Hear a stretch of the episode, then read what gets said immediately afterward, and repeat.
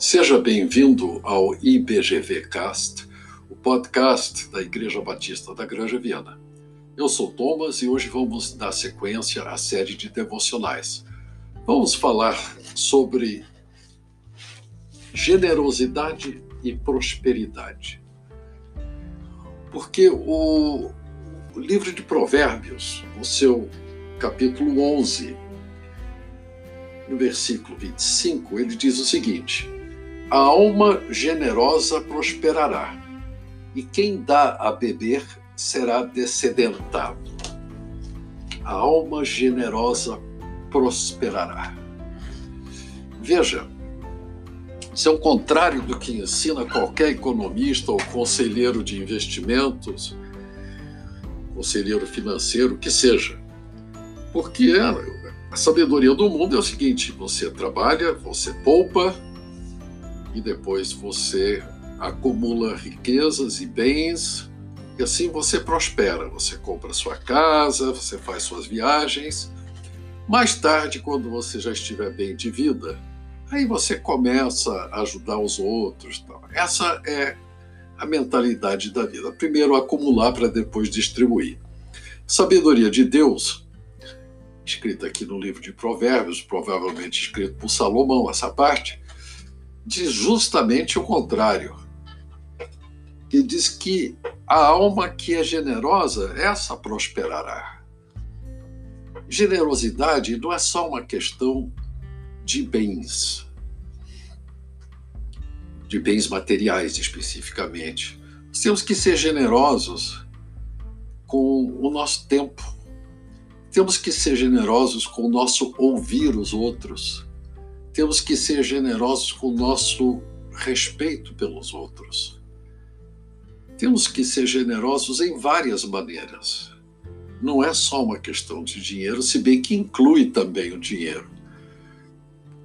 E não podemos esperar até que tenhamos prosperado, porque talvez esse dia nem chegue, né? Para que sejamos generosos. A generosidade diz Deus, é um modo de vida do cristão. E ele prosperará. Agora, o prosperar também não estamos falando de prosperar materialmente. A ideia de prosperar na Bíblia é uma ideia de você atingir um, um ponto de paz e de contentamento, em que você já não ambiciona mais coisas, em que você recebe o que você receber com gratidão a Deus por ter provido, mas você não, não tem mais ambição, você é próspero quando você está contente, quando sua alma está contente em Deus. Além disto, esse versículo diz o seguinte: que quem dá a beber será descedentado. Nós vivemos num mundo sedento sedento de significado, principalmente. Nós vivemos num mundo em que a vida não tem uma explicação, não tem um, um, uma explicação própria de por que, que ela existe, por que, que devemos viver. O mundo diz o seguinte: você é Deus. Você tem que ser quem você é. Você tem que realizar o seu potencial. E na verdade, quando a gente tenta fazer isso, a gente está fazendo a mesma coisa que descascar uma cebola, porque você vai tirando uma pele, outra pele, outra pele, outra pele, outra pele, e lá dentro não tem nada. Nós não temos nada para oferecer ao mundo, não, não temos nada para oferecer a nós mesmos. Agora, aquela pessoa que conhece a Jesus, ela tem uma razão de ser.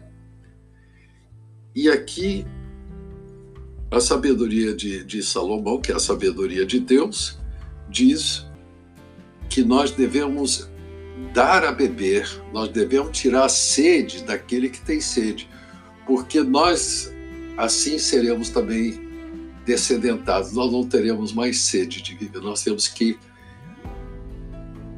repartir, compartilhar a nossa salvação com os outros. E essa é a nossa prosperidade. É quando o que nós temos, que é Jesus habitando em nós, quando nós temos o Filho de Deus que morreu na cruz e ressuscitou por amor de Deus por nós, apesar de nós sermos pecadores e seus inimigos, nós temos tudo.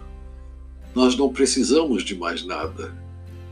O que nós precisamos realmente para viver é providência de Deus. Talvez nós não atinjamos tudo que nós desejamos, mas os nossos desejos são muitos da carne, não são necessariamente o desejo de Deus para a nossa vida. Mas quem for generoso, esse prosperará. Este prosperará na realidade, terá uma vida rica e abundante, terá paz e contentamento. Que nós possamos aprender essa valiosa lição hoje e repartir o que temos de tempo, dons, talentos e bens materiais com aqueles que estão precisando. Amém.